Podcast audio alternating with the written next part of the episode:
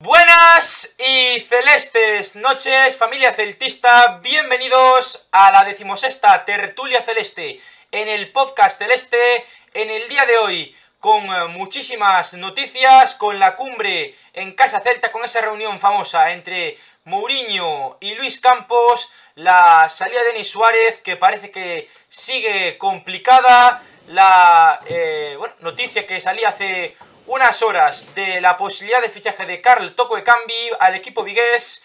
Vamos a desmenuzar todo esto y muchísimo más con nosotros en el día de hoy. Abdón, Abdón, ¿cómo estás?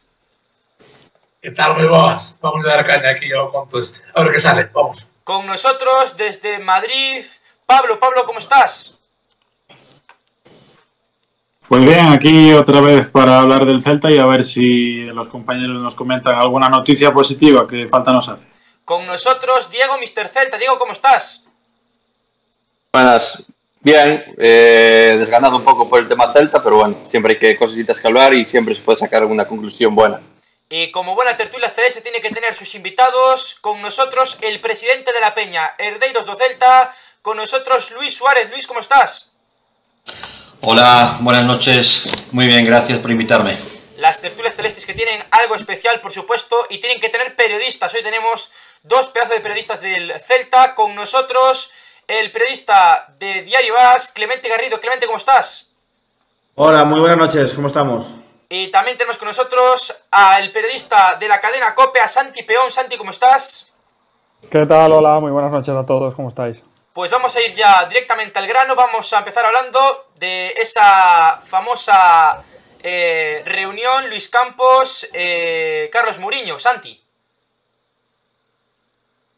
Pues no sé cómo romper el hielo. A la espera creo que estamos un poco, un, poco todos, ¿no? De, saber cómo acaba todo esto. Pues claro, es que eh, es lanzar un poco la pelota así al aire, ¿no? Esto como los balones de nieve en la playa, ¿no? Lo lanzas al aire y la familia a la que le cae es la que tiene suerte, porque eh, es un tema que tiene muchas aristas, porque hay que hablar de la figura de Luis Campos, que nos daría para comentar hasta qué punto está involucrado y hasta qué punto está acertando en su trabajo, la cabezonería del presidente Mourinho, la gente que está a favor de Mourinho, que le da la razón a Mourinho en la planta noble de Asede y los que creen que ha perdido un poco la cabeza con el tema de Denis Suárez, claro, es que es un tema eh, que, da, que da mucho de sí, ¿no? Clemente. Bueno, eh, creo que la situación ahora mismo está en que Campos está intentando convencer a Mourinho para que Denis Suárez... Hay dos opciones, básicamente. Que Denis Suárez rescinda su contrato, él renuncia a esos 2,5 millones de euros que le quedan de contrato, y se vaya al español, recuerdo, un rival directo para el Celta en la lucha por la permanencia. Y de esa forma liberar una masa salarial suficiente como para poder fichar ese jugador ataque que pretende Carlos Carballal. Y la otra opción es no dejar salir a Denis Suárez, que Mourinho gane su batalla personal y de esta forma eh, ahogar la posibilidad de, un refuerzo. Hay una tercera vía que es muy remota, pero creo que es la que contentaría a Mourinho y que está intentando la desesperada, creo que no va a salir. Y es que pueda salir alguien de la plantilla que no trastoque, evidentemente, los planes de futuro de, de Carvallal y que pueda liberar esa masa salarial suficiente para que venga ese fichaje y por lo tanto habría refuerzo. Denis eh, se quedaría en Vigo para contento de Mourinho y, y Carvallal también sale, ganando. Insisto, creo que esta opción es muy remota y prácticamente inviable. Y solo se me ocurre un nombre de la plantilla que podría entrar en ese perfil, que es Renato Tapia. Y no sé, creo que es eh, bastante complicado, pero sí que es verdad que, está sobre la mesa y ahora mismo todas las cartas eh, se pueden jugar. Santi, tú un poco escuchando esta información que acaba de dar Clemente, ¿cómo, ¿cómo lo ves? Bueno, Clemente como siempre acertado porque sabe perfectamente por dónde van los tiros. Yo la información que tengo también es que Renato es eh, posiblemente el jugador número uno que eh, tendría opciones en esa tercera vía que abre con acierto Clemente. A mí me consta que hay algún otro futbolista que podría estar en esa terna de jugadores que dado su rendimiento en esta primera vuelta, en este primer tramo de la temporada, que no acaba de convencer y que bueno, podría abrir eh, otras opciones para su salida y para, eh, como bien decía Clemente, que pudiese continuar Denis sin jugar. simplemente para regocijo personal de Carlos Mourinho, porque es el único que en esta situación estaría satisfecho, y si no, pues evidentemente el tema de, de Renato Tapia, con el que hay un descontento evidente ya desde la temporada pasada por su bajo rendimiento deportivo. Eh, en las últimas horas, como decía anteriormente, ha salido la, la noticia por Twitter de, de, la posibilidad de Toco de Cambi. ¿Vosotros la veis factible o, cómo lo veis? Yo espero que no. Pero por una cuestión de rendimiento del futbolista. Creo que ahora mismo eh, Ekambi, y hoy he visto un vídeo de jugadas desastrosas de Cambi con la música de Benny Hill, y creo que es un, una parodia del futbolista que fue. Por lo tanto, si va a venir eh, el de Cambi en las condiciones que está, que lo quieren matar en Lyon por su bajo rendimiento, y luego no sé si liga alguna fuera, eh, si va a venir en el mes de enero, si la solución es el de Cambi en un estado de forma lamentable, pues, ¿qué quieres que le diga? Yo me quedo con Denis Suárez en la grada para no, para no reforzar a un rival directo como el español. Prefiero la solución de Denis en la grada a traer al de Cambi. ¿Y tú, Santi?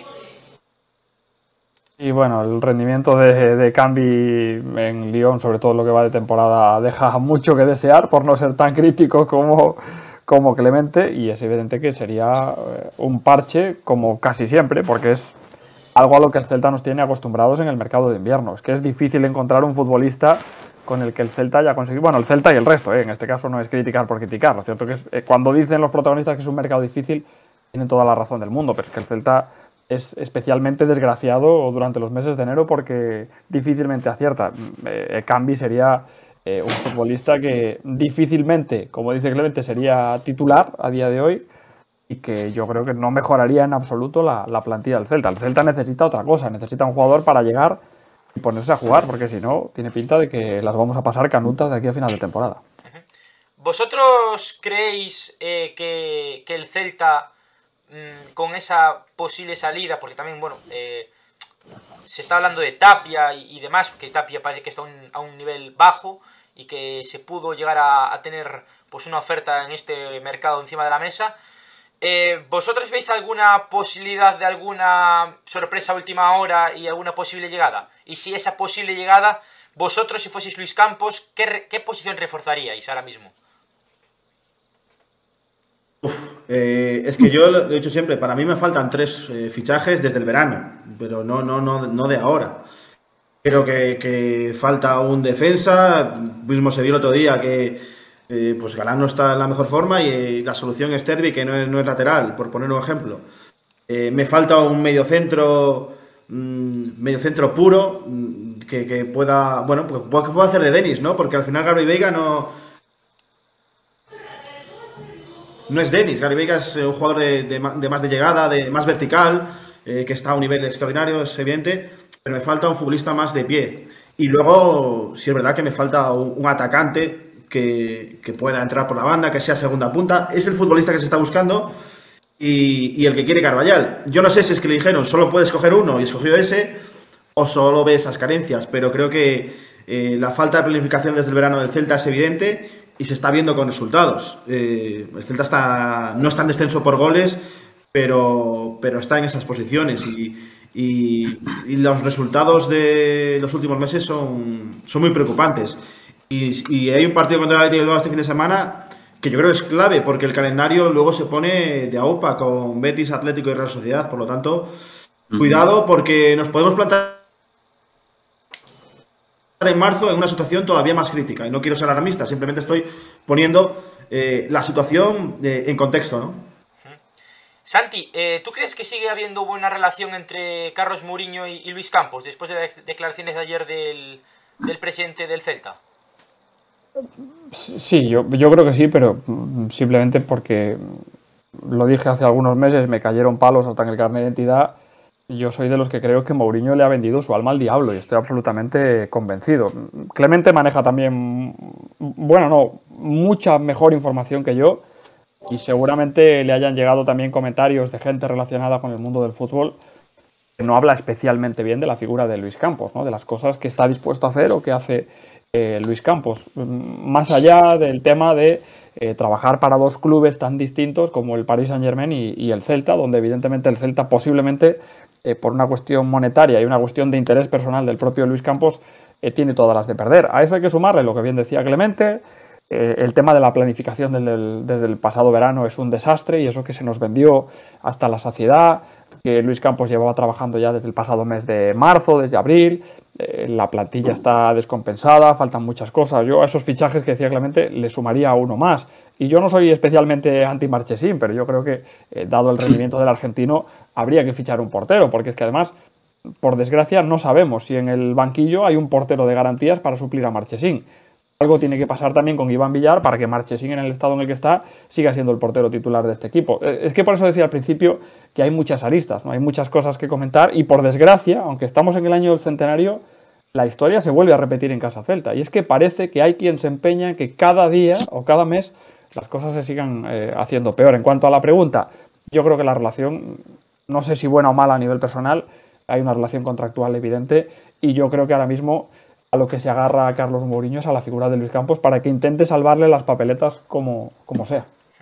Y con esto que me estáis diciendo, eh, fe ciega entonces en el técnico, en Carlos Carballal. A mí la verdad es que, viendo cómo va a ser el calendario y la posibilidad de que pues no, no salgan bien las cosas, eh, la opción de Claudio Giraldez para intentar salvar la categoría no me, no me disgusta, eh, en caso de que Carballal no saque las papeletas adelante ahora mismo. Calma. Es, un marrón importante. Bueno, yo. Para, un entrenador que está empezando. Yo creo que. Eh, primero todavía hay que llegar a esa tesitura, evidentemente. Eh, queda mucho tiempo, pero no vas desacertado porque con el calendario que hay, evidentemente, si en estos cuatro partidos no se suma, se va a empezar a hablar de ello. Pero creo que Claudio Giraldez tiene que ir paso a paso. Está ahora haciéndolo bien con el B.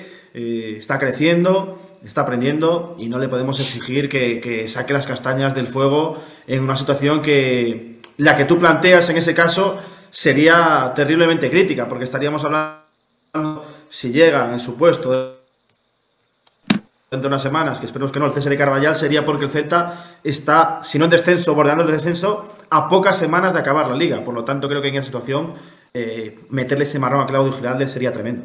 Sí. Pablo, ¿Quieres preguntarle algo a nuestros dos periodistas? Pues sí, mira, eh, aprovechando que tenemos aquí a dos personas que seguramente sepan bastante más que nosotros de qué va el asunto, hemos hablado de Marchesín, que seguramente le haga falta un poquito más de competencia, a mí me extraña que se vaya a fichar a alguien. En cuanto a los centrales, creo que el primer suplente es Charlie, eso ya lo dice todo. Desde Pampín vamos a ponerlo entre, entre comillas, creo que no hay tampoco un suplente de Javi Galán, falta un director de orquesta, quizás falte un poco de gol, teniendo en cuenta que nos hace falta tanta gente y que, bueno, ahora se está incluso, como bien dijisteis, hablando del tema de Renato Tapia, por el que seguramente hace años nos hubieran ofrecido una millonada y ahora si sale saldrá por una cantidad tirando a la baja, yo creo. Bueno, teniendo que llegar hasta, hasta ese punto, porque tenemos un jugador ahí cobrando mucho que está en la grada, yo os quería preguntar cuál creéis que es el motivo de peso para que el señor Carlos Mourinho no deje salir a Denis Suárez, a ver si me lo podéis aclarar vosotros. El motivo de peso lo sabemos todos, lo, sabes tú porque lo ha dicho Mourinho. Es su motivo de peso, no, no quiero decir que... Es, cabezonería pura y dura, y ya está, no hay más. sí, sí, sí, claro. Él es eh, una batalla personal porque... Es que además a mí me coincidió en ese... Eh, que yo estaba entrevistando a Mourinho cuando Brian Bugarín se estaba saliendo en el torneo aquel de Brunete. Y le veías la cara y, él decía, este chaval, eh, no todos, todos, pero este chaval, y, se le veía como ilusionado con Bugarín. Entonces, para él creo que fue un grande que, lo pagó con Denis y tuvimos suerte que, no lo pagó con Yago porque, porque con Yago es imposible tener problemas. Pero eh, si le hubiera cruzado también el camino a Yago Aspas, no tengáis ninguna duda que Yago Aspas estaría en la grada. No sé dónde estaría Mourinho, también es verdad. Pero porque no creo que eh, ese eh, bueno que el público no le permitiría eso está claro. Pero pero cuando Mourinho toma una decisión tan tajante eh, no recula es imposible. Por eso creo que lo que antes comentaba Santi de que hay buena relación la prueba de ello es que Mourinho se está pensando la rescisión de, de Denis porque se lo pide Luis Campos por lo tanto, es lo que decía Santi, ¿no? Confía tanto en el portugués que ahí se abre una rendija y, de hecho en el entorno de Denis son muy optimistas y creen que se va a dar. eh, para que se produzca la rescisión de Denis. Si no, no habría tema ahora mismo. O sea, eh, el único motivo por el que hay tema en estos días, por lo que estamos hablando de estos, es porque Luis Campos ha insistido en ello. Si no, mm, eh, Mourinho hubiera dicho el otro día en Fauteza, no hay oferta, Denis no sale. Y se acabó. Eh, Y Abdón, pre- pre- Abdón, Diego, sí, preguntas. no, quería, quería preguntarle a, a Clemente, o sea, tanto confía Mourinho en, en Campos que puede llegar un punto que al final eh, Mourinho diga si hay oferta, Denis sale, o puede haber algún otro motivo por el que Mourinho diga Denis puede salir. O sea, simplemente si hay una oferta. Claro, es que yo creo, No, no, no. a día oferta de hoy no no hay. creo que... Lo que- Lo que se está negociando es la rescisión del contrato. yo hablo un, yo hablo un supuesto, un. La oferta no es factible. Simplemente, antes de que responda Clemente, perdóname que diga una cosa. Fijaos si, si Mourinho tiene eh, plenos poderes concedidos a Luis Campos en el Celta, la figura de Carlos Carballal la decide Luis Campos. Porque si no, cuando destituyen a Eduardo Goudet, seguramente el último en la lista hubiese sido Carlos Carballal. Pero Carlos Carballal es un técnico pone a dedo Luis Campos. Dice, aparte me acuerdo de la frase famosa que dijo Luis Campos en su rueda de prensa de cómo vamos a dejar escapar la oportunidad de poner a un entrenador como, como Carlos Carballal, un entrenador ya veterano que no había tenido ninguna experiencia en la liga. Es raro encontrar, por aquí ha pasado Mohamed y Cardoso, es raro encontrar algún entrenador que no haya tenido mínimo una experiencia en, en algún equipo de la liga. Dicho lo cual, Clemente, perdona que te, te corte tu turno. No, no, no, por responder a la pregunta, eh, es que no, no sé. A veces es verdad que desde el Celta dicen no hay oferta, no podemos valorar nada, pero es que no se está negociando ninguna oferta porque nadie te va a presentar una oferta a seis meses de, que acabe el contrato. Lo que se está es la rescisión del contrato. Por lo tanto, si queda libre, luego Denis que haga lo que quiera. Por eso, eh, Denis lo tiene prácticamente arreglado con el español y sería un rival directo, que eso es lo que a mí no me encaja. Creo que si tú vas a dejar salir a Denis, tienes que decirle, este, este y este equipo no puedes ir, vete donde quieras, pero a estos 3, 4, 5 equipos que están luchando conmigo, no puedes ir. ¿Y por qué, o sea, por qué si se baraja ahora la rescisión de contrato y a principio de temporada no, no, no se manejó? O sea, ¿por qué ahora sí y antes no? Porque ahora hay un culito apretado con la que clasificación. esto fuera ya. mal. Ellos pensaban que, que les daba con lo que la planificación que había y que el Celta iba a estar décimo, octavo, duodécimo en el peor de los casos y que, claro, que bueno, que no pasaba nada, que Denis estuviera en la grada porque con lo que había le daba. Pero si os fijáis, en la rueda de prensa esa que habla Santi de Luis Campos, él dice que ha hecho el 90 y no sé cuántos por ciento de la planificación, que le faltó un fichaje. Ese fichaje que le, facho- que le faltó, que es Carlson, le faltó porque Denis Suárez no salió. Si Denis Suárez hubiera salido, el Celta hubiera realizado ese fichaje.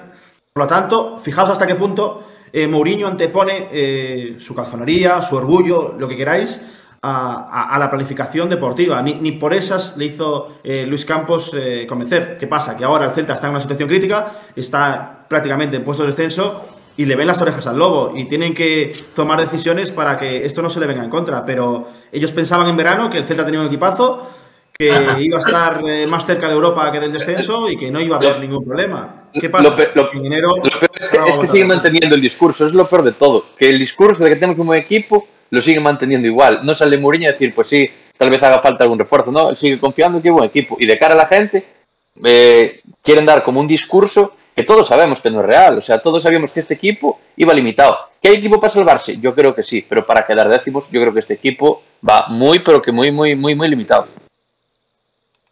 Sí, completamente. Yo, yo creo que es que además, si escuchas todo lo que se comentó el fin del mercado de agosto, todo el mundo coincidía en que era un equipo eh, cogido con pinzas y que era peor equipo que el de la temporada pasada. Y en declaraciones de muchos futbolistas eh, de pesos pesados, alguno lo, de- lo dice claro, otro lo deja caer, que se ha perdido calidad, que hay peor equipo, que no es eh, el mismo nivel del año pasado. Bueno, lo que perciben los jugadores, lo perciben los aficionados y lo percibe la prensa y lo percibe todo el mundo. No sé hasta qué punto el discurso que ellos transmiten se lo creen. Ahora seguro que no, porque ahora esta situación como está. En verano, yo es que los escuchaba y decía, ¿pero se lo creen o es lo que tiene que decir? No, no, no sabría decirte. Difícil, difícil que se lo crean. Pues sí. A mí me parece difícil, pero no sé. ¿tú qué opinas de todo esto? Bueno, eu, a verdad, eh, vamos, este, bueno, opinar, fa, vamos a ver, cando a planificación sabemos que foi bastante mala, non? Despois tiñamos o conto de que el equipo se estaba adaptando, era o discurso un pouco de Coudet, e que o equipo se está adaptando, vamos por el camino, vamos por el camino. Levábamos 10 jornadas, seguía o equipo sen adaptarse. Ahora con Carvalhal estamos falando do mismo, de que nos estamos adaptando. Logo chega ao mercado de inverno e, sinceramente, a min, a xente que cambia de equipo en Xaneiro, algo lle pasa, tío.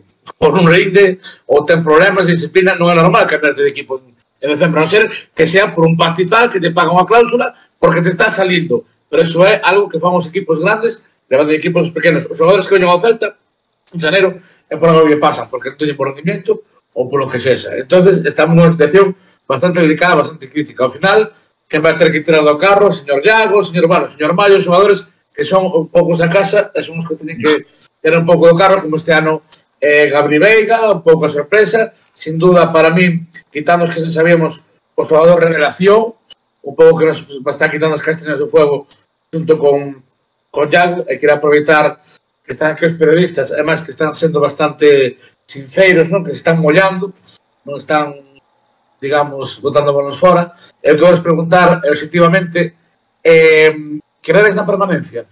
Pregunta aos dous. Vedes que nos vamos a salvar este ano? Eu creo que sí. Sí. Pero mm, non sei hasta que punto, o sea, por mérito do Celta, pero por demérito de outros equipos, porque vexo que hai equipos aí, aí, peores. Eh, non, non é porque o Celta teña un equipazo, nin claro. pero pero sí que vexo que hai equipos que non teñen a Iago Aspas, eh, nin a Gabri Veiga, e claro. aí pode estar a diferencia. Ahora ben, eh, metidos nunha situación crítica a cinco xornadas do final, hai equipos que sabían que iba a estar nesa situación. O Celta claro. tense que poñer todavía eh, nesa situación. Eles pensaban ao principio que non iba a haber problemas. Non que foran a Europa, eh, que eso eh, pensaban os, os que viñeron algúns, pero pero non pensaban que había para tanto, pero sí para quedar décimos, duodécimos, e ahora sí, sí, sí. podense ver a falta de de cinco, de xornadas, eh, noutra situación agónica e xa van unhas cuantas. Ese pode ser o principal problema, pero sí creo que o Celta ten mellor equipo que Elche, que Valladolid, que Cádiz, que, bueno, creo que, que hai el, equipos el, que teñen... El Elche que descartarlo ya en opciones. De... Bueno, unha, unha, bueno, bueno, bueno, que haxa dúas plazas solo, porque se si hai tres, pois pues, eh, máis papeleta. Aí igual estaría con nosotros. Claro. Santi, como ves? Eh, eu creo que o equipo se vai salvar, pero sí, teño que recoñecer que a estas alturas do campeonato, porque é verdade que temporadas anteriores, cando chega unhas últimas de xornada, está o equipo aí metido en fariña, eh, está un especialmente preocupado, pero teño que recoñecer que creo que sí, pero que a estas alturas, a piques de rematar a primeira volta, é a temporada que peores sensaciones me está transmitindo todo. Non só equipo, eh, o que estamos a falar, o tema a mensaxe, escoitas a Ricardo Barros, escoitas o presidente, que é que a plantilla é fantástica, con isto nos salvamos. Non, non, non vos equivoquedes. Con isto o mellor nos salvamos, pero como dicía Clemente, por demérito dos demais.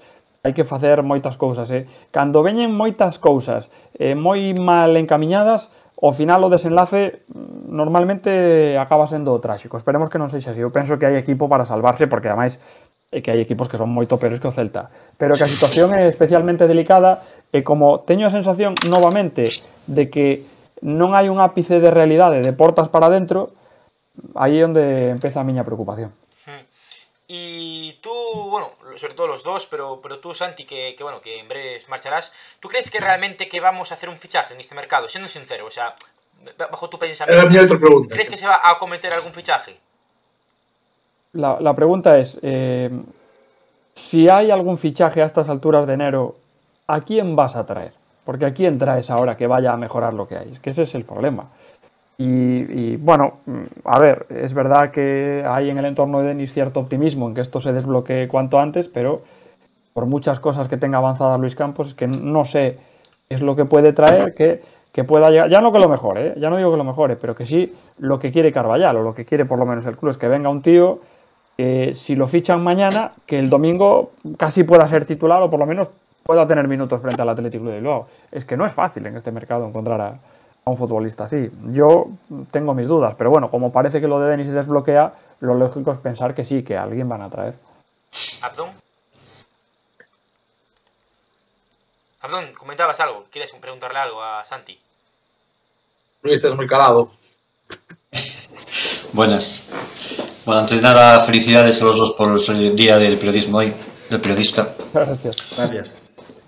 Eh, que una pregunta para, para cada uno de vosotros. Eh, Clemente, si, si sale Denis, ¿tú crees que con la ficha de Denis podrían venir incluso dos fichajes?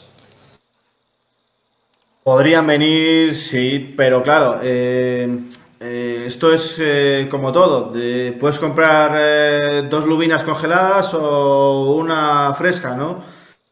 Por, hacer aquella comparativa que hizo Felipe Miñames en su día. Yo creo que el Celta lo que busca es un jugador que vaya a ser titular, no, no dos parches, o sea, dos parches, dos jugadores más de medio pelo, que sean a sumar, que sean suplentes. El lo que está buscando, o eso es lo que dice, es un futbolista para, para ser titular, para marcar las diferencias y, con ese dinero yo creo que se puede hacer. Ahora bien, es lo que decía Santi, en este mercado, ¿a quién fichas? Por, ningún equipo se va a desprender o te va a poner facilidades para desprenderse de, de su estrella. O puedes ir a, a una categoría menor o a un- una liga un poco eh, menos potente, pero veo difícil que vayan a hacer dos fichajes. Yo creo que la decisión esto, eh, es hacer uno y, y, que sea eso, para ser titular. Y la última, Santi, eh, ¿tú crees que como periodista y objetivamente, crees que el Celta eh, ha mejorado eh, como equipo con Carvallal?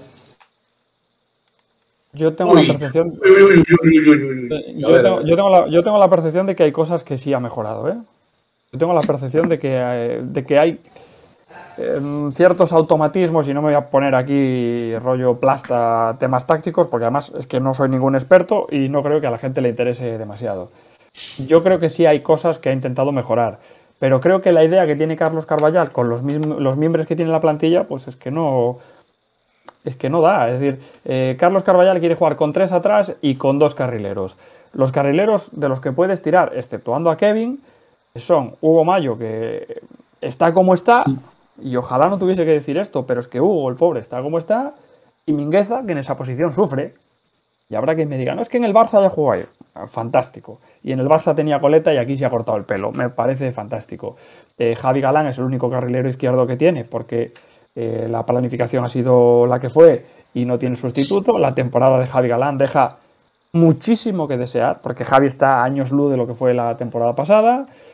Lo lógico sería pensar en el esquema de Carvallal, que Renato Tapia sería ese eh, stopper eh, lógico, natural, pero Renato no está y Fran Beltrán esa posición eh, le viene un poco grande en el sentido de que le obliga a hacer demasiados kilómetros y acaba el pobre hecho polvo. Gabri Veiga es un futbolista como la copa de un pino, pero es muy joven, hay que darle tiempo.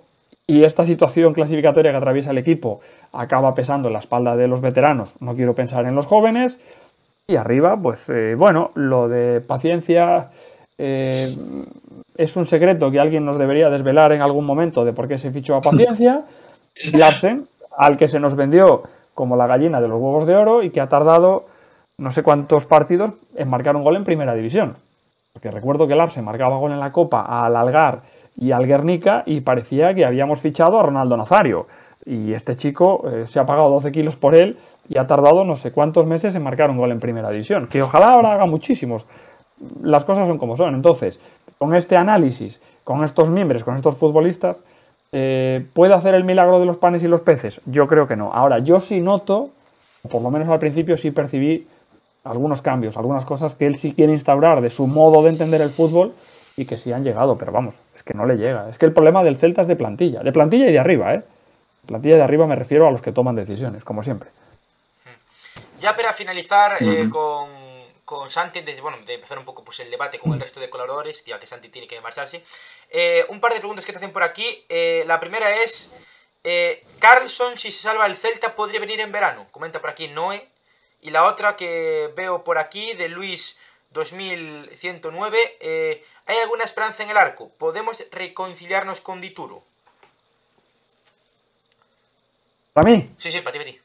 Para ti, Santi. Eh, lo, lo de Dituro, mm, os reconozco que no tengo más información, pero vamos, me sonaría a, a poesía que el equipo intentase repescar a Dituro más de lo que después de lo que le hizo el pasado verano.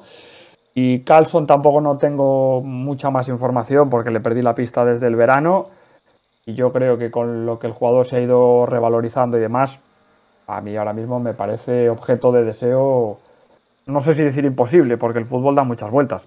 A mí me parecería complicado y más los jugadores al final, como Carlson, que están en pleno proceso de crecimiento, cuando suenan en muchos sitios lo que quieren es eh, pegar un petardazo, no me refiero económico, sino a nivel futbolístico, ¿no? fichar por un gran club. Y a día de hoy, por desgracia, el Celta no puede prometerle eh, el arca de Noé a, nadie.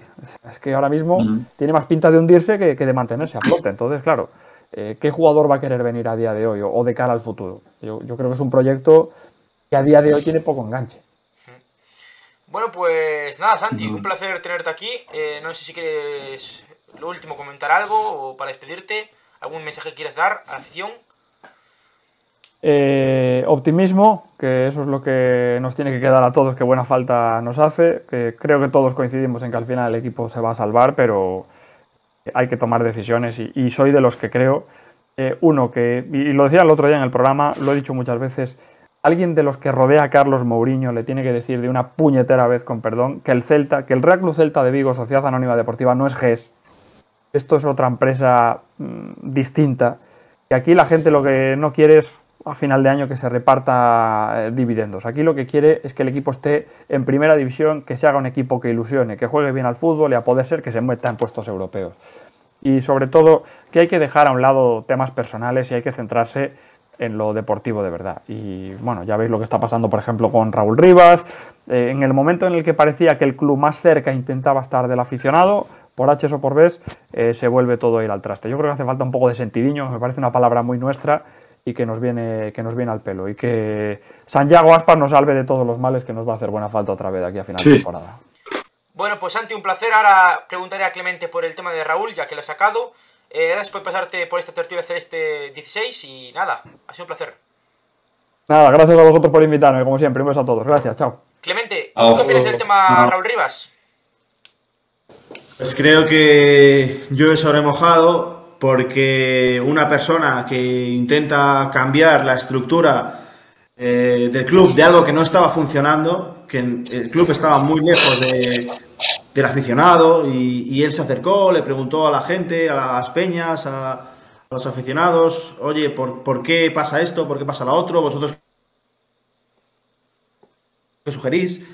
Intentó eh, llevarlo a cabo esas medidas, el club dijo, no, por aquí no se puede, esta línea roja no se puede pasar, eh, esto no te lo permitimos, eh, aquello tampoco. Entonces, claro, tú cuando estás trabajando, que es un tío que viene del Barcelona, no, no, no viene de del bar de abajo. Quiero decir que, ya tenía un currículum, tiene un bagaje y tiene una experiencia. Y sabía lo que hacía. Y, supuestamente en aquel momento el Celta confiaba en esa persona y le había entregado eh, su supuestamente, insisto, eh, un pues poder dentro de, esa, de ese área del club, ¿no? de ese sector. Entonces él cuando lleva unos meses y se da cuenta de que le dan largas, que sí, que esto no, esto ya lo haremos, aquello vamos a intentar dejarlo para más adelante, pues él dice, aquí no voy a conseguir nada, entonces eh, hago la maleta y me voy.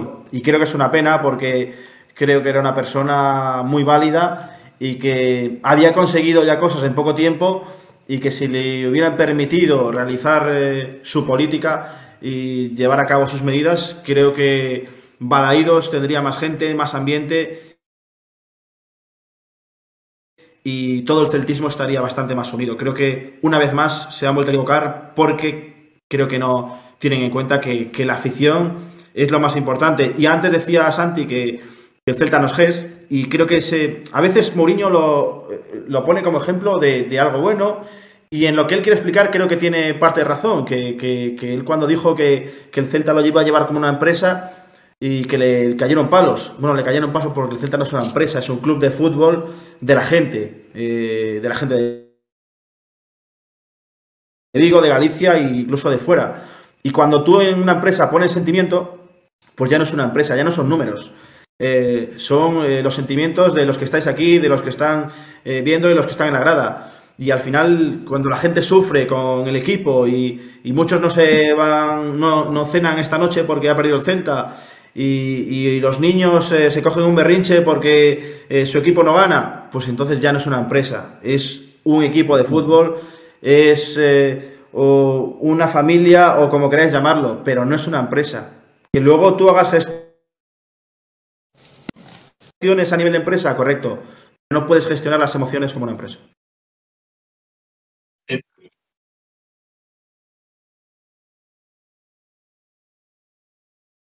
Bueno, eh, creo que está haciendo, haciendo una, una, gran labor, coincido con Clemente en este sentido.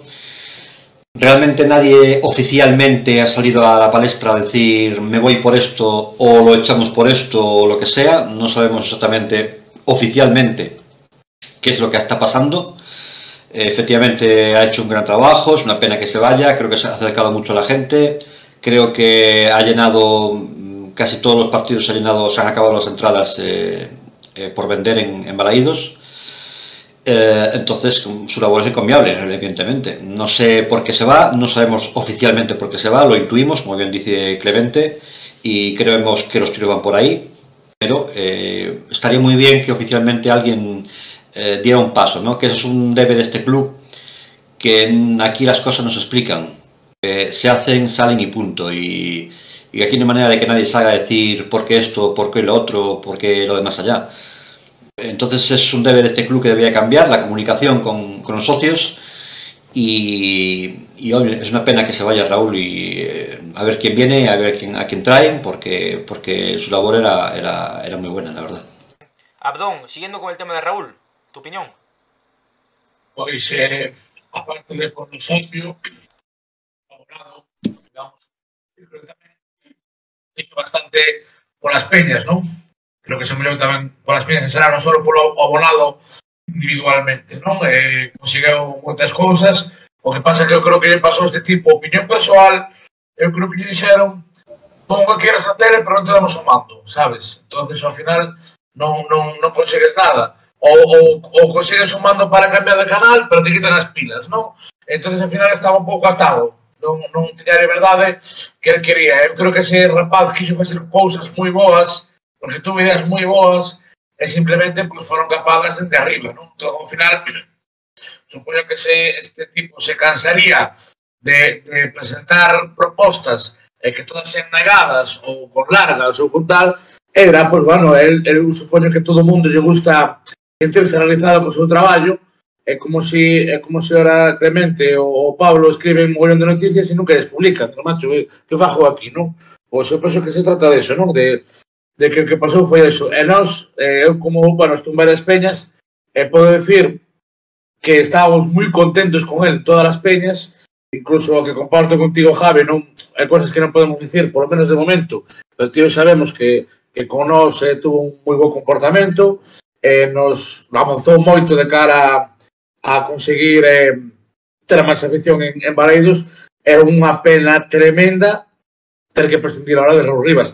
Eu supoño que ahora será un cargo no club que hai que sustituir por outra persoa, porque eu cre creo, correcídeme se me equivoco, que antes non había unha persoa dedicada a eso no club. Entón, eu creo que ahora a idea da, da directiva do Celta será eh, eh, meter outra persoa para, para desempeñar ese cargo. Ainda que igual será unha persoa quizás que vaya polos carrís que queren que vaya eh, a directiva, igual unha persoa máis ter máis atada, digamos, pero bueno, creo que é unha labor que necesita porque ata hai nun moito o aboa, os abonados nos sentimos un pouco desplazados de cara de cara ao clube, non? Entonces eu creo que é moi necesaria a, a persoa de de, de ese cargo que teña que teña que facer ese tipo de labores, non?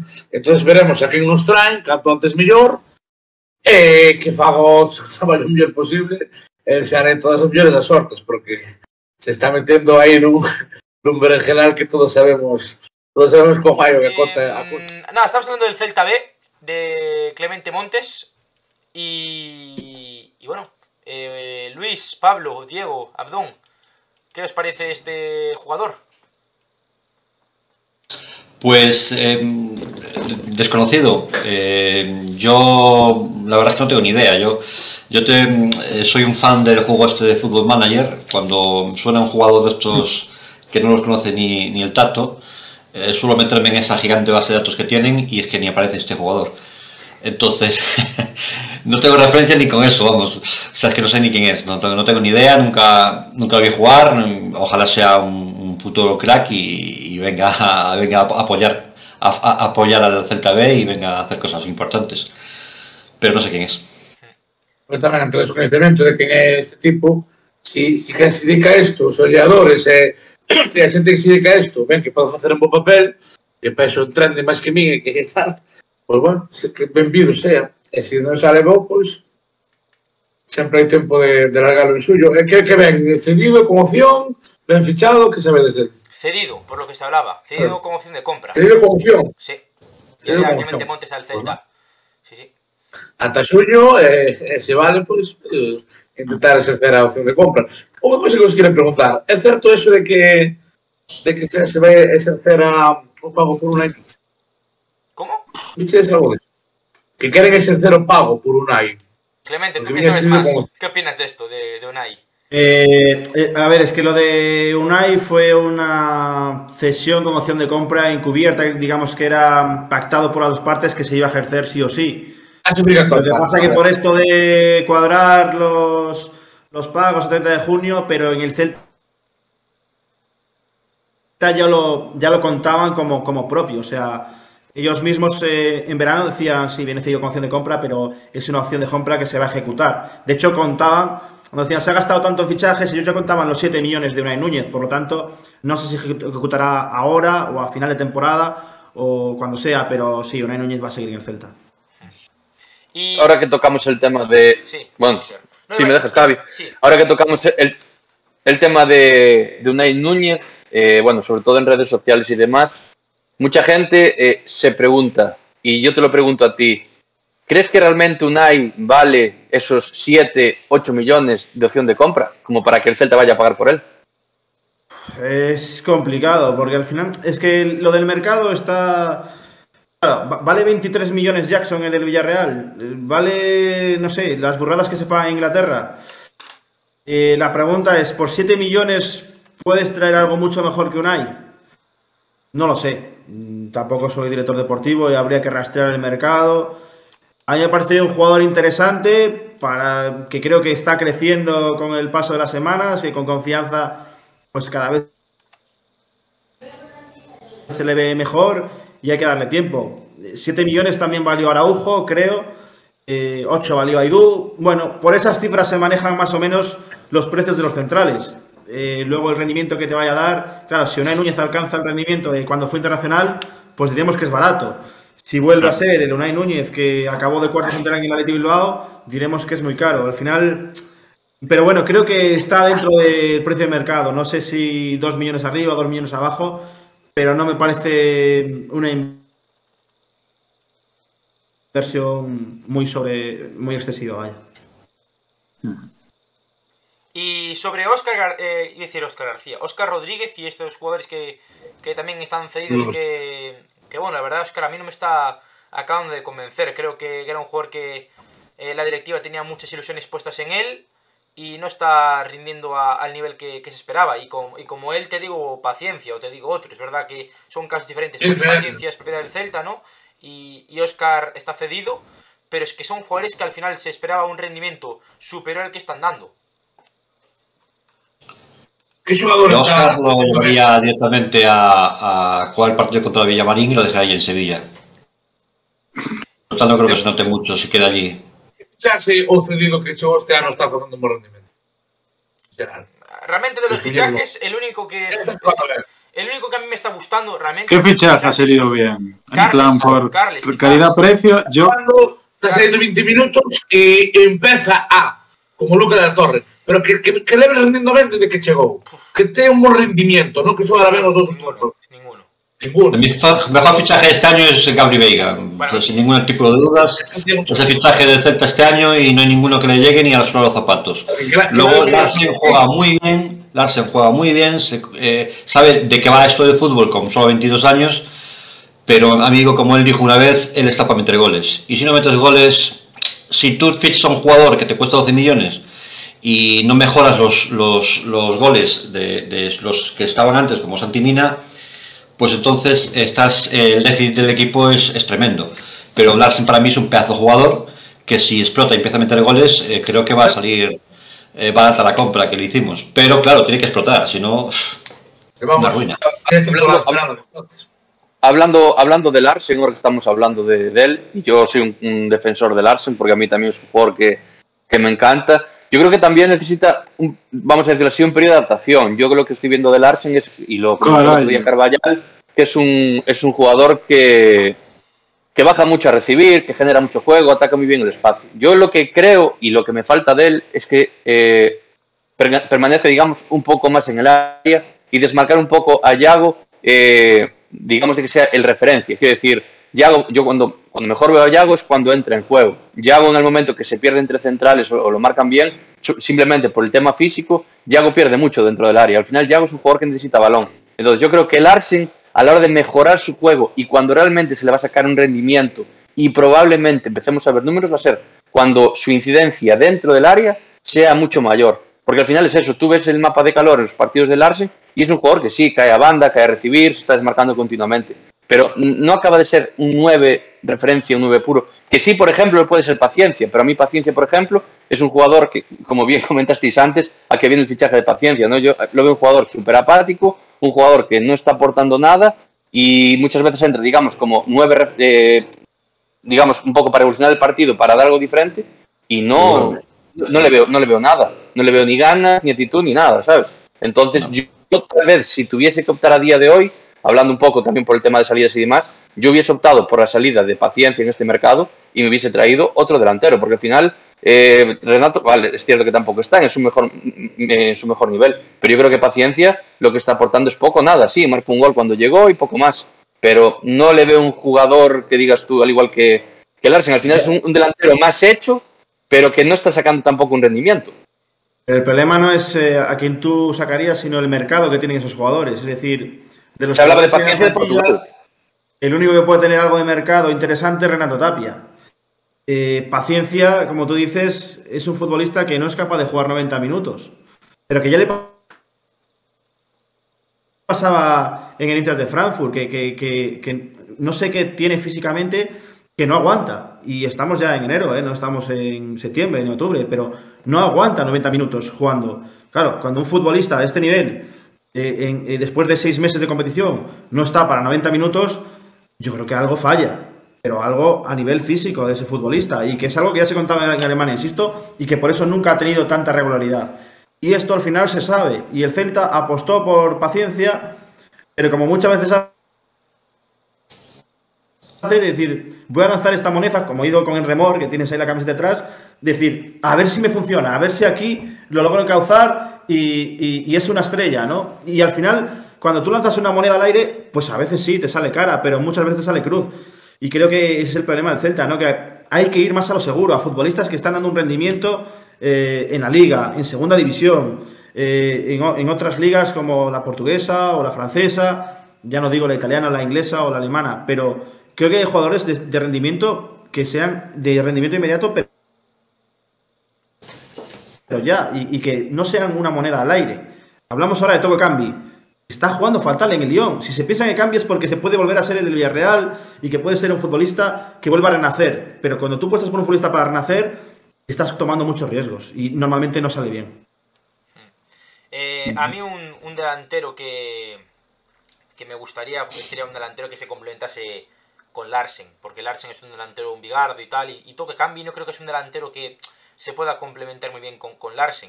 Porque claro, eh, que viene ese Toque Cambi sería para que Yago Aspas jugase más en banda, supongo, porque si no, no, no le veo... No, el Ca- el Cambi vendría para jugar en banda. Claro, es El que... propio Cambi, claro.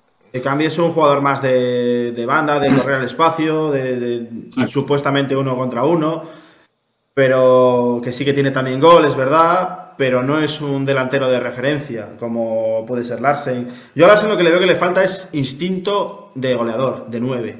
De decir, eh, me doy la vuelta y- y sé dónde está la portería, ¿no? Que muchas veces dispara y como que son balas de fogueo, ¿no? Que a ver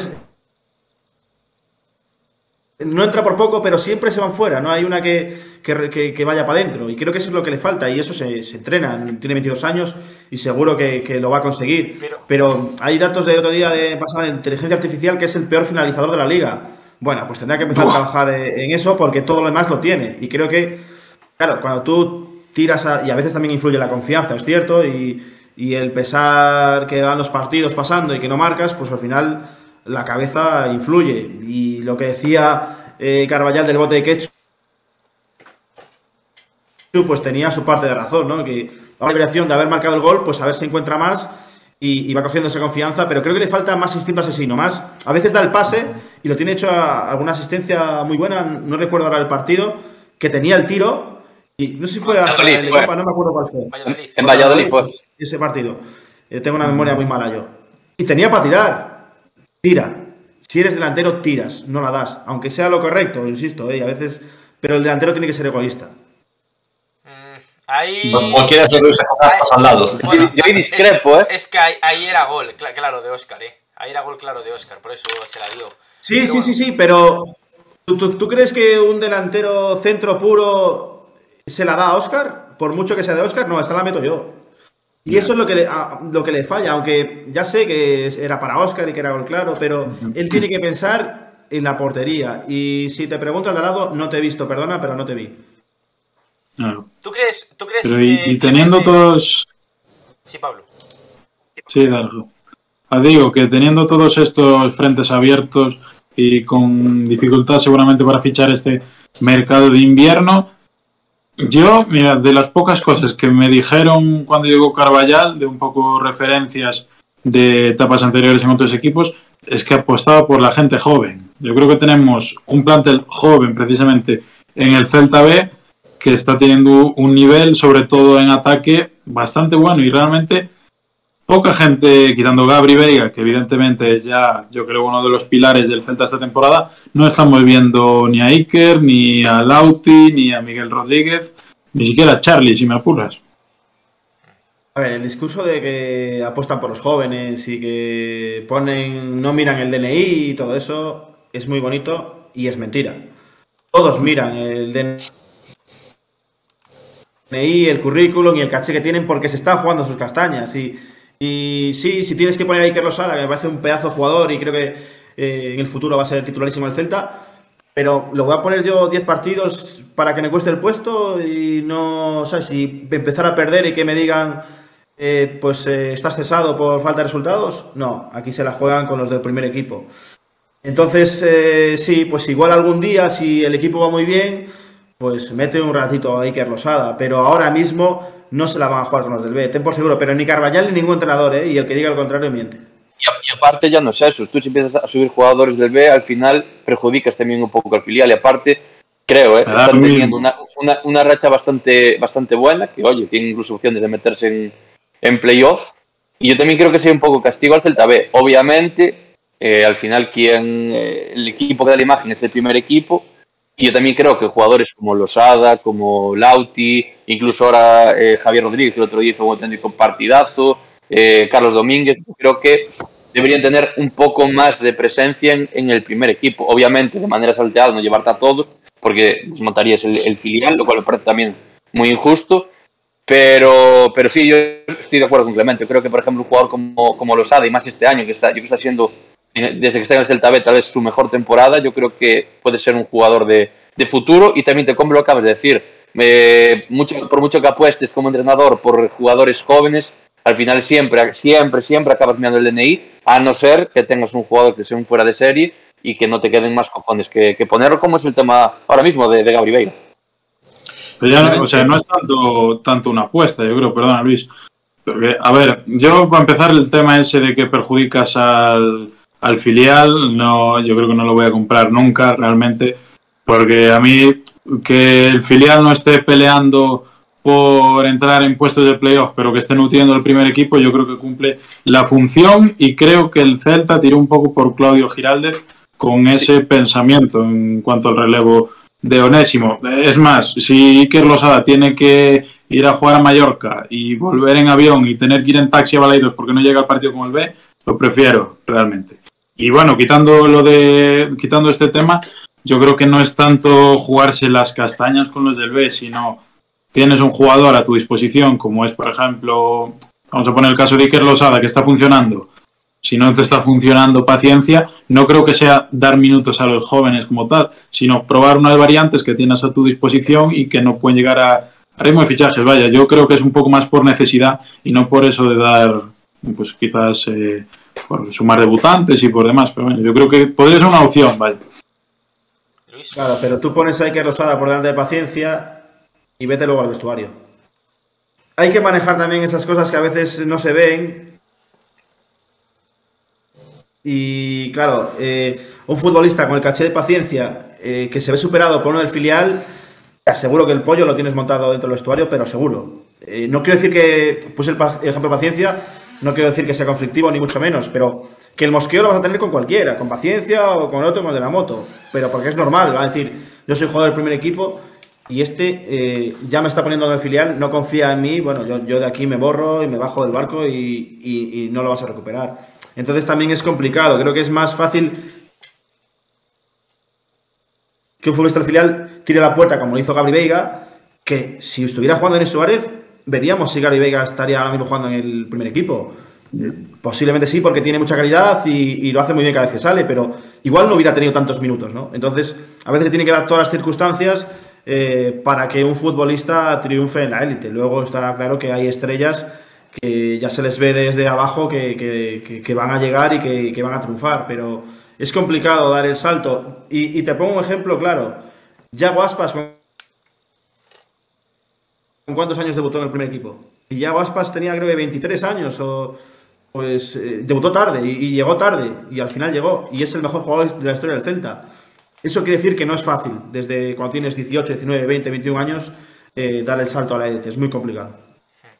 Clemente, eh, dos preguntas complicadas. Iker Losada, eh, ¿por qué crees que no entrena con el primer equipo? Y eh, la segunda pregunta es, eh, ¿no le ves a Iker Losada que se le está poniendo un poco de cara de, de Diego Pampín? No te escuché la segunda, perdona.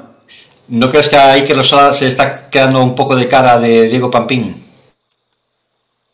Eh, espero que no. Eh, yo creo que Iker Losada tiene unas cualidades extraordinarias para, para triunfar en la élite. No sé, no te voy a responder a la primera pregunta, pero porque no lo sé. No me voy a inventar aquí una teoría que, y no sé por qué. Pues habrá que preguntarle a Carvallal, porque no está entrenando Iker Losada con el equipo. Pero bueno, el otro día se le preguntó por Miguel Gutiérrez y se fue por las ramas, ¿no? De- eh, diciendo que tenía a paciencia, pues a Larsen, a Carles Pérez, precisamente que tenía el jugador. Sí, adelante. No, no, sigue, sigue, sigue. Ah, pensé que quieres decir algo. Entonces, claro, creo que lo de Iker Losada, pues también irá un poco por ahí y, dirá, pues subo a Pablo Durán y a Medrano y a Carlos Domínguez, que son los que me voy a llevar a la convocatoria y no me voy a subir. Bueno, él, lo dijo con Miguel eh, el otro día, de hecho, ¿no? Que, que no lo subía porque para no, no lo iba a llevar y entonces que no consideraba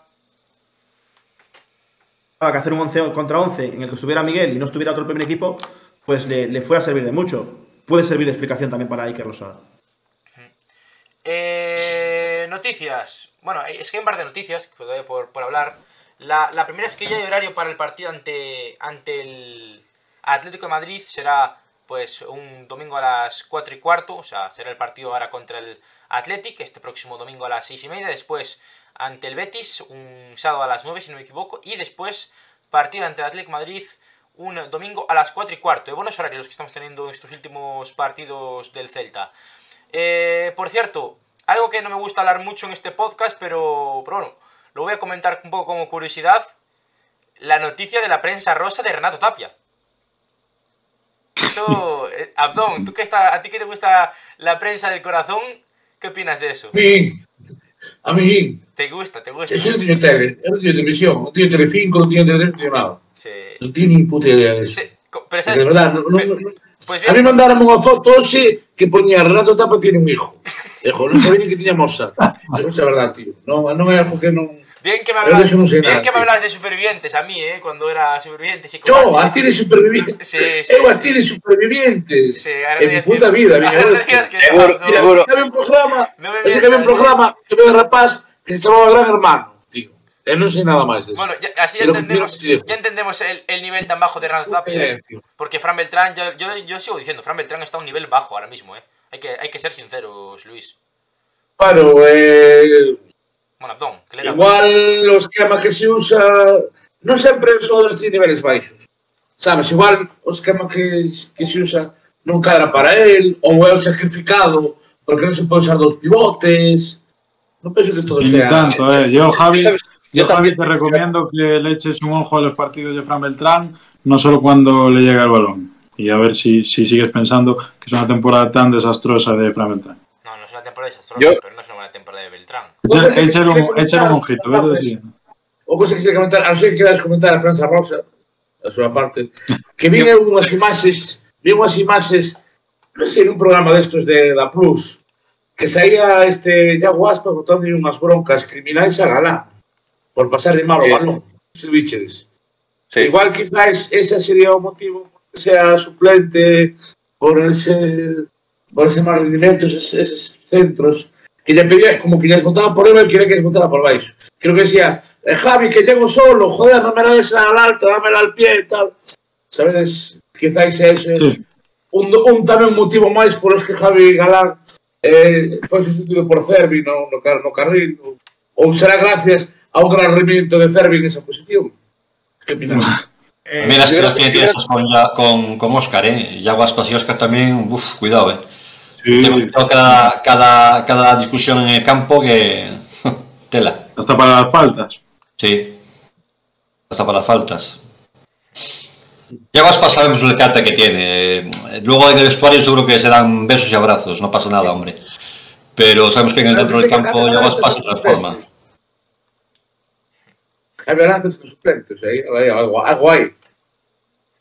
A ver, yo creo que más lo de Galán ya viene más por el, el nivel bajo que está dando y por probar, obviamente, cosas diferentes. Es que al final, tú fíjate, hace, hace unos meses atrás, cuando estaba Coudet, siempre estábamos, joder, siempre es el mismo 11, mismo tal, fulano Sí. no está, mengano no está y tal. Ahora hay cambios y ahora como que nos extrañamos de que haya cambios. O sea, ¿por qué sienta Galán? Yo creo que por probar a Cervi. ¿Por qué sienta a, Perico de los Palotes? Por tal. ¿Por qué jugó Luca el otro día? Yo creo que al final, y, aquí quiero hablar, echarle un capote a Carballal con respecto a, a Coudet. Y yo creo que para mí eh, tiene mérito en el sentido de que se está intentando adaptar al equipo y con las pocas herramientas que tiene, eh, durante la tanto durante la semana como en el partido, intenta cosas. Pueden salirle mejor o peor, pero intenta cosas, busca soluciones, no busca excusas como hacía Coudet. Coudet siempre era, eh, es que, claro, el jugador tropezó, cayó y no le dio el balón, o eh, tonterías, ¿sabes? Carballal no, Carballal, eh, ya lo ves en rueda de prensa que te, te dice, pues hice este cambio porque creía que pues necesitaba más llegada a área con un jugador tal, tumba, ¿sabes? Te da motivos reales. Y al final es eso, con las pocas herramientas que tiene y viendo que, y lo que comentábamos al principio del podcast, tenemos un equipo que, que es bastante flojo, que es bastante limitado y aún así tra- trata de sacar el mayor rendimiento. Había jugadores como Luca de la Torre, como Suedberg, eh, ¿qué más por ahí? Bueno, Carles, que está entre, entre aguas, digamos, que no contaban para el entrenador que estaba antes. Y ahora conocemos que hay un tal Luca de la Torre y un tal eh.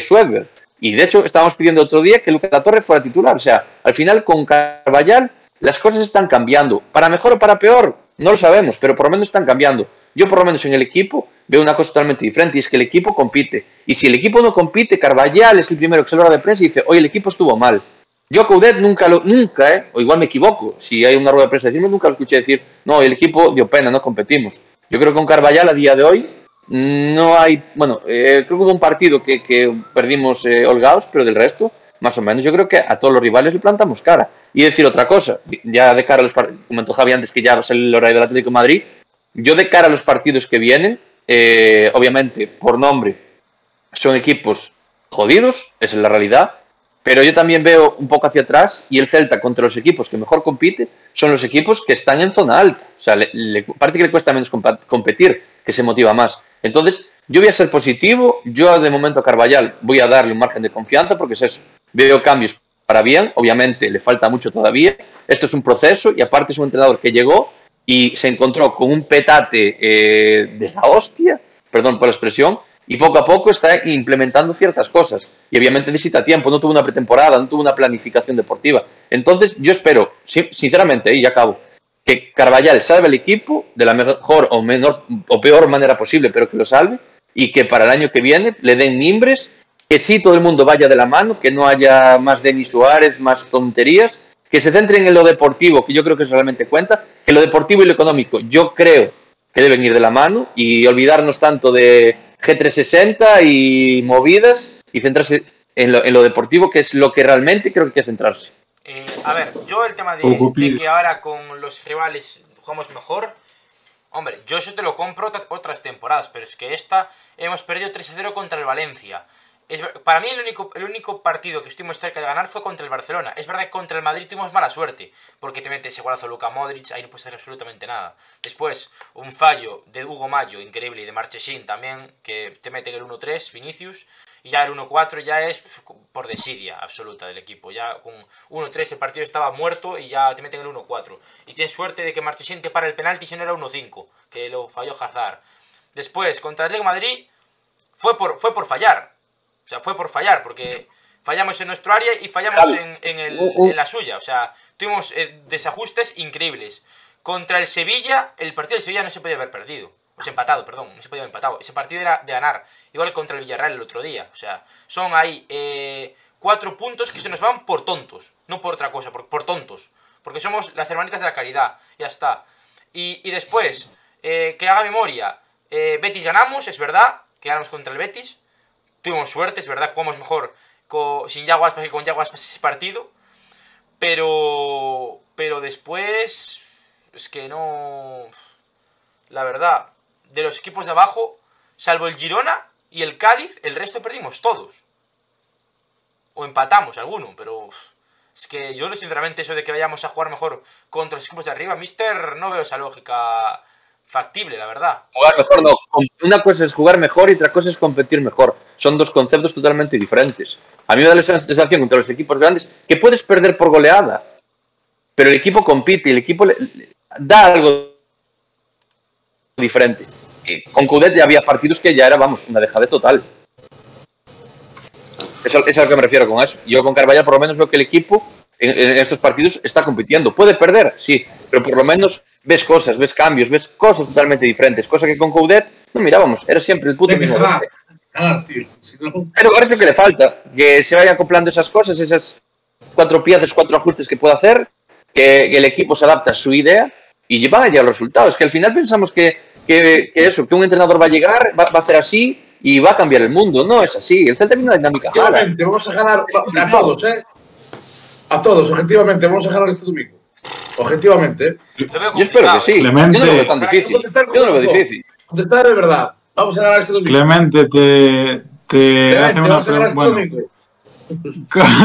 comentan aquí por el chat. ¿Ves variantes de Carvallal en el 11 para el partido contra el Athletic?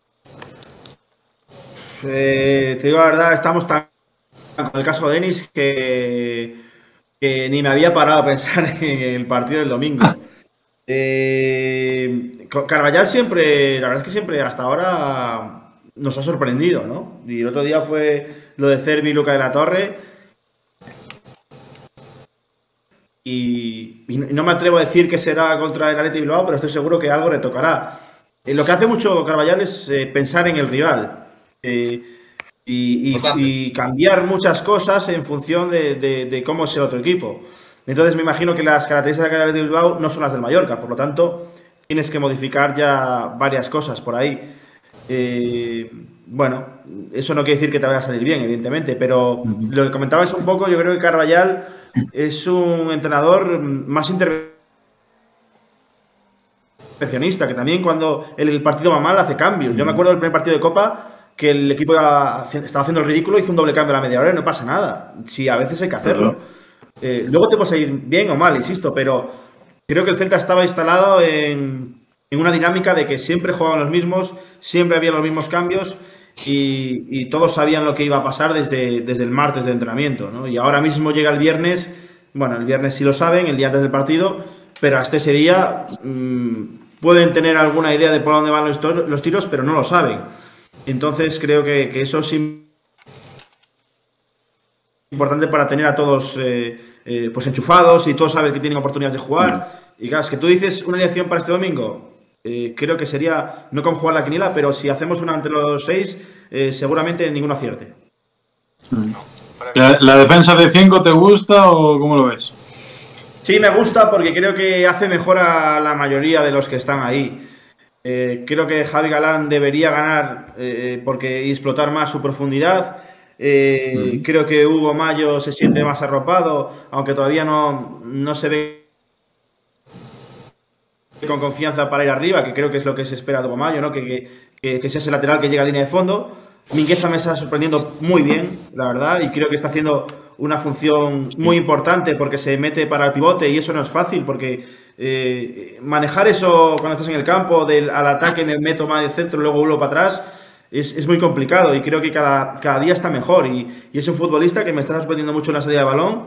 Eh, yo siempre digo que es un defensa con alma de media punta porque a veces te mete cada pase que dices, eh, este chico tiene, tiene calidad y sabe y tiene criterio también, ¿no? Ah, Yo y Unai los veo cada vez más compenetrados. Eh... ¿Perdón? No, no, sigue, sigue. Después quería hacer una pregunta con respecto a esto que comentando. Nada, simplemente que Aidua y Unai los veo más compenetrados cada vez. Y bueno, eh, es verdad que a veces hay errores, pero, pero creo que van a mejor. ¿Qué pasa? Que esto eh, es más fácil gestionarlo cuando los resultados van bien que cuando van mal, porque cuando van mal entran las dudas. Entonces esperemos que, que se solucione de una vez, claro. Eh, quería, ahora quería, quería, hacerte dos preguntas. Una sobre el tema eh, Mingueza, que bueno, lo comenté con bueno, varios compañeros y demás. Y pues quería hacerte otra. La primera sobre Mingueza es, eh, ahora acabas de hacer un comentario que me acaba de gustar, que es, eh, Mingueza tiene alma de, de media punta. Eh, tú a Mingueza en este sistema de, de, de Carballal hace una, una, variación, digamos así, que Mingueza como que se incorpora a medio centro. ¿Tú a Mingueza lo mirarías tal vez como medio centro puro del Celta? Pues posiblemente sí. Creo que si lo hace bien en esa rotación, digamos, por llamarlo de alguna forma, que es en ataque pivote, en defensa central, pues eh, si lo dejas fijo, pues ¿por qué no lo, haría bien? Yo, creo que podría ser una solución. Y por ahí el hecho de que eh, pues igual no le preocupe desprenderse de Tapia, ¿no? Porque saben que Mingueza puede hacer esa función, ese rol. Es más, creo que. es que no, no, hay muchas alternativas para ejercer de central, sino igual hubiéramos visto ya a Mingueza actuar de 5, pero es que realmente centrales eh, son tres, más Carlos Domínguez, que no confía mucho en él, por lo tanto, eh, creo que por eso no, no, no, ha ocupado todo ese puesto, pero no me extrañaría que algún día, quizá el domingo, quién sabe, vean, veremos ahí a Mingueza, ¿por qué no? Sí. Vale, y la, segunda pregunta es un tema que también mucha gente, bueno, está, digamos, ahí un poco en el limbo y demás, y ya que estamos hablando de defensas, eh, un poco del, ¿cómo ves tú la situación de, de Hugo Mayo eh, en, el, en, el, aspecto deportivo y, y, si sabes algo de su renovación, que parece que está ahí parada, que no, no hay avances? La renovación, eh, una conversación informal la última semana de diciembre, y Hugo le dijo que necesitaba tiempo para pensárselo y para tomar una decisión, que ahora estaba centrado en lo deportivo y que ya lo hablarían. Por lo tanto, esa conversación está pendiente y es Hugo el que tiene que tomar la decisión y, y veremos. Uh -huh. Y en lo deportivo, yo creo que a Hugo Mayo se le va a valorar cuando se vaya del Celta. Y ha pasado con Bryce Méndez, aunque ya se le valoraba en en el último tramo, pero a se le pitó mucho. Y es un mal endémico que quizá tenemos aquí en Galicia o en Vigo, no sé, que es que criticamos y señalamos más a, los de nuestra tierra que al que viene de fuera, ¿no? Y deberíamos reflexionar sobre ello. Creo que Hugo Mayo, eh, no sé si va a batir el récord de Manolo, mmm, pero si continúa seguramente lo consiga. Estamos hablando de uno de los emblemas de la historia del Celta, de la centenaria historia del Celta, y por lo tanto creo que merece un respeto, que a nadie le regalan jugar 500 partidos en un equipo de primera división. Es una reflexión que le lanzo. Luego entiendo que a unos le gusta más que menos y evidentemente comete errores como el otro día contra Mallorca y lo seguirá cometiendo, pero creo que un futbolista que lleva toda la vida en el Celta, toda la vida en el Celta, que puede ser Juan Clubman, eh, creo que por lo menos se merece un poco más de respeto. Bueno, eh, Abdón y Luis, no sé si queréis comentar algo ya sobre lo que hemos hablado. Eh, lo único que me falta por comentar, bueno, es lo de, siempre, lo de las obras que siguen eh, pues eh, avanzando. Veremos si llegan para ese partido el día 12 de marzo contra el Rayo Vallecano. 12 de marzo se estrenaría la hora de marcador. Y nada, para finalizar, una porra, ya que bueno, pues salvo Pablo, el resto no habéis estado en el podcast eh, del domingo, en el podcast del este 123 Pero- después partido, y una porra para el partido contra La, la por... Ah, vale, vale. No, pensaba que ibas a hacer una porra a ver cuándo está el campo acabado. Vale, vale. Estábamos hablando de eso. Vale, vale, vale. Empezamos con Clemente, si, si os parece, ya que bueno, es el invitado hoy. Muy bien. Clemente, porra y goleadores, mójate. Eh, eh, 2-1. Ala, o meu. compartimos, compartimos el premio, no pasa nada. compartimos el bote. ¿Goles? Porque hay. Goles, pues mira, eh, Aspas y Larsen. No voy a ser muy original. Abdón, ¿tú? Tiene que cambiar el resultado, ¿no? Sí, tienes que cambiarlo, hombre. No, y el mismo iba y los, los, los goleadores. Veña, 1-0, venga. 1-0. Sí, veña. Luis, Voy a hacer contra Gafe. 1-1. Goles de Aspas no, y Nico no, Muller. no, no, di que perdemos, di que perdemos, di que perdemos. Di que perdemos, por empatamos, favor. ganamos, seguro. Que es invitarte a ti se nos cae el directo, joder, eres gafe, man. Eres gafe. Mister, tu porra. A ver, uf, es que últimamente estoy que no doy una, pero mira, vamos a ver. El Celta creo que lleva no sé cuánto tiempo marcando entre cero y un gol por partido. Eh, el Bilbao viene de perder contra el Madrid. Eh, me voy a marcar un Apu, venga, un 4-1. Toma. Cucarayo. 4-1, venga, goles. Doble- doblete de Aspas, eh, uno de Larsen y otro de Gabri Veiga. Y por el Bilbao me la juego con eh, Raúl García, va. Abdón, Luis. Oye, si, si supongo- quedamos 4-1 te invito unas birras, ¿eh? Venga, va. Abdón, Lu- Luis, eh, ya que bueno, no habéis hablado mucho, ya pues si queréis dejar alguna reflexión sobre todo lo que hemos hablado para, bueno, pues resalciros que habéis estado muy callados, Abdón. No, eh, no, eu encantado, como sempre. Me estoy contando cosas, xa, xa, xa non me un carallo.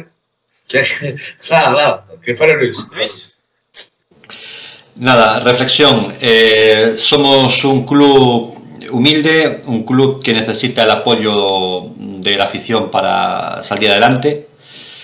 No somos un club rico, tenemos que pensar en lo que tenemos, tenemos que ser conscientes de los que somos, de lo que somos y tenemos que ser conscientes de lo que tenemos en el campo. Eh, como bien dijo Clemente antes, eh, tenemos a un tipo que puede llegar a los 500 partidos en primera división, que se merece un respeto, al igual que el resto, que no merece la pena irse a, a Balaídos a silbar a los nuestros, que a los nuestros hay que apoyarlos a muerte. ¿eh? Y entonces mi reflexión es esa, que contra Athletic hay que darlo todo en la grada, eh, para empujarlos a ellos a que consigan la victoria y podamos salir del pozo que no nos merecemos sufrir esa temporada de nuevo. Bueno, pues ahora sí vamos a empezar con las despedidas. Agradecer, por supuesto, a los patrocinadores, a Sat Galicia, a Infocelta, a Open Wall, a Bruno de Rock Barbers, a, bueno, pues todos los eh, patrocinadores de la Morrazo que se pasan aquí cada fin de semana, que están aquí apoyándonos a nuestros seis patrocinadores que hacen este podcast de este posible, por supuesto. Agradecer tanto a Santi como a Clemente que se han pasado en el día de hoy. Hoy hemos sido casi 800 personas en directo. Muchísimas gracias a esas 800 personas entre el primer y segundo stream. Que bueno, con esos problemas técnicos que eh, hemos tenido en el día de hoy, pero hemos solventado con la mayor facilidad posible. Y eso que no estaba nuestro editor Oscar, al que mando un cariñoso abrazo. Y, nada, eh, hasta aquí esta tertulia celeste 16. Espero que os haya gustado muchísimo. Y nos vemos con el podcast Celeste 124 el próximo domingo. Eh, Celtísimo opina, Pablo. Veremos, veremos. A ver la precariedad de trabajadores que tenemos alrededor, pero a ver si se sabe. Si echamos micros, No, no, los que tienen que hacer Celtísimo opina sois, sois tú y, y- y Diego. Yo estoy ocupado, ya lo sabes. ¿Yo por qué? Si yo no, si yo no cobro. Bueno, pero. Ay, pues si tengo, tengo- si tengo que empezar a pedir dinero, yo. Yo tengo, yo tengo otras cambio, ocupaciones después del partido, en Balaidos, pero bueno, ahí, ahí quedamos. Bueno, ese va a Ay, ser. no. Ahí Ay, igual está- en animo, igual está presento yo el Celtismo Opina. Igual tengo que ocupar, venga. Ole. Bueno, Luis, un placer. Muchas gracias, chicos. Eh, gracias por invitarme. Pablo, un placer. Mándale saludos a tu pariente de mi parte. Si está ahí. Un placer. Qué feo quedó eso, eh. Ya, la verdad quedó feo. Quedó feo, quedó feo eso, tío. Está, está Bueno, un, un placer, Beña. Gracias, por supuesto, a los, a los colaboradores de siempre y a los invitados, eh, especialmente a Clemente y a Luis por aguantar aquí hasta el final y por ilustrarnos también sobre la realidad que más o menos podemos conocer, pero que, que, bueno, para bien o para mal es la que tenemos y con la que tenemos que remar. Abdón, un placer. Yo quería, bueno, aparte de saludar a todos, sobre todo a los que nos ven, todos los programas de podcast. Eh, lembrades, ahora que nombraste a SAT, um, o mundial que fix, o Sodo comunio que fixemos o mundial, pues nada, decirvos que o gañador xa recibe a tablet e que vos mando un saludo e que moitas gracias, vale, por, por facer o, a liga esta e que está encantado. Que mando unha foto, que mando unha foto. Que está encantado. Todos os días, quero lle dar chejado, pero bueno, al final chegou e está a tablet eh, nos Escorial, en Madrid, Ganaron Joder, en Madrid, y tan encantado que se ha llevado la tablet de 150 pavos. Yo también estaría encantado. es que vamos a ver. Por cierto, Que Clemente, que me dixo, que me dixo, hasta no me mandaron un cargador, pero da igual. Yo tengo aquí en casa. Clemente, ¿a ti, te parece, a ti te parece- a ti te parece que una tablet como premio de la Liga Big Wenger está bien? Oh, perdón, es que te perdí ahí. ¿Qué me dijiste? ¿A ti te parece que regalar una tablet como eh, premio en el Big Wenger está bien? En el Big Wenger As. No, no, no está mal, no, está bien, sí, sí. Y ojo que el- Vale, depende de cómo sea la tablet, claro. Si es una de los chinos, no, pero. No, no, tablet es buena. eh. Nada, Y nada, ojo, nada. Clemente, el que gane, el que gane la liga regular, la de la liga, porque este fue el mundial, se lleva la camiseta del Celta oficial, el segundo una bufanda y el tercero un tetrabric de vino, eh. A elegir entre. Eso ya a elegir. Eu espero ao terceiro. Camiseta No, no, no no, está mal, no está mal el tercer premio tampoco. No, está bien, está bien equilibrado. Felipe, ti xogas? Ti xogas a Liga Vivencias? No, a verdade que non. Pois, eu escoito no. o que me conta que están todas as picas mal postas todo o fin de semana, pero Pois pois pois podrías que é de tu empresa, Clemente, é de tu empresa. Sí, sí, sí, sí, pero por non por non viciar o hai conflito de intereses, entón digo, xa non xogo e xa. Ah, vale. picas non jugabas. Eh? Verás as picas, non? Dábalas, por menos. Sí, dou as picas, dou. Claro, ah, hai moitos anos, ademais. Dou, por Desde eso que a fin de semana están todas mal dadas, non sei como fago, pero Desde hai moitos anos esas picas. sempre sempre recordo xa se decía dous e eh, o outro contrario, pero bueno. Eu, eu recordo xa o vello comunio, hai 10 anos se daban as picas, tío, o sea, sí, sí, sí, certo, certo, por aí empezou Correcto. todo, sí, sí, por o comunio empezou todo. Sí, sí, sí, sí. sí. Muy ben. Clemente, un placer. Un saludo moi fuerte. Y Diego, no, te falta, falta por ti por, por despedirte, ¿no? Sí, creo, creo que sí, no sé, da igual. Nada, eh, un, Sí. un placer. Si no me despido tampoco pasa nada, eh, Ah, que sí, ya sí, me despido en otro podcast. De igual de que me despido siempre. Eh, nada, eh, un placer como siempre, dar las gracias a, a Clemente, a Luis y, y a Santi, que bueno, tuvo que, que irse. Y nada, la verdad que un placer hablar con, con todos. Con Clemente creo que coincido una vez. Y la verdad que, que, bueno, eh, a mí me hablar con gente que, que- que te aporta pues ideas totalmente diferentes. Y así como, como resumen, si tengo que dar un titular, me quedo con eh, una mezcla voy a hacer entre lo que comentaron que fue antes Clemente y ahora Luis. El Celta es un club, no es una, una empresa, es el equipo de, de una ciudad, de alrededores y de mucha más gente alrededor del mundo, que es eh, algo más, o sea, no es una empresa, es un sentimiento, hay mucha gente que lo vive demasiado, que le dedica mucho tiempo y sobre todo dinero de su bolsillo, gente eh, obrera, gente eh, de, calle que igual no tiene ni para llegar a fin de mes y se deja ahí su pasta en irse a Balaídos, en comprarse una camiseta, una bufanda y demás. Y yo lo que, lo que pido es que, que el Celta tenga en cuenta eso. El Celta no, la directiva, el señor presidente en cabeza que tenga en cuenta esto y que, que cambie una vez, por favor, el rumbo. Eh, y si no, si no tiene ideas nuevas, no apuesta por lo deportivo, que al final es de lo que eh, realmente nos llena. Eh, a mí me da igual que el Celta tenga una ciudad deportiva de la hostia si al final el equipo está en segunda división. Yo lo que quiero es ver el Celta eh, deportivamente bien, sentirme identificado como equipo y como yo creo que está el, sí, el resto de, de la gente. O sea que nada, ese queda, ese queda el, el titular, un poco largo, pero ahí queda. Bueno, Qué pues bajón, hasta aquí. eh, hasta aquí está Tertulia Celeste 16. Ya te daré yo un subidón, tú tranquilo. Parvole. Eh, ahora son las 12, eh, por cierto, para ese tipo de comentarios. Eh, hasta Iba, iba a decir que lo iba a meter a perder desde el domingo, pero nada, da igual. Bueno, pues nada. Ahora sí, hasta aquí, hasta aquí esta tertulia celeste 16, eh, con eh, bueno, pues todo lo que viene siendo eh, la reunión Luis Campos Mourinho, la serie de Denis Suárez, la llegada de Gami, que ya hemos visto las opiniones que hemos tenido en el día de los eh, tertulianos, que este es un jugador que ahora mismo no tiene nivel para el Celta, incluso aportaría más un jugador del, del Celta B.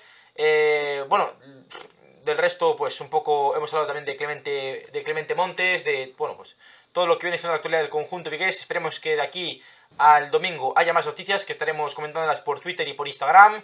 Seguidnos en TikTok también, que habrá algún clip y demás, cosas interesantes. Tenéis la entrevista a Abel Caballero en el canal y intentaremos subirlo ya mañana todo junto a Spotify, a Evox y al resto de plataformas. O sea que mañana ya sí que estará en las plataformas de audio si queréis escuchar este Tertulia Celeste 16. Hasta aquí este directo. Espero que seáis felices, por supuesto. Un abrazo y como siempre, a la Celta. Chao. Adiós.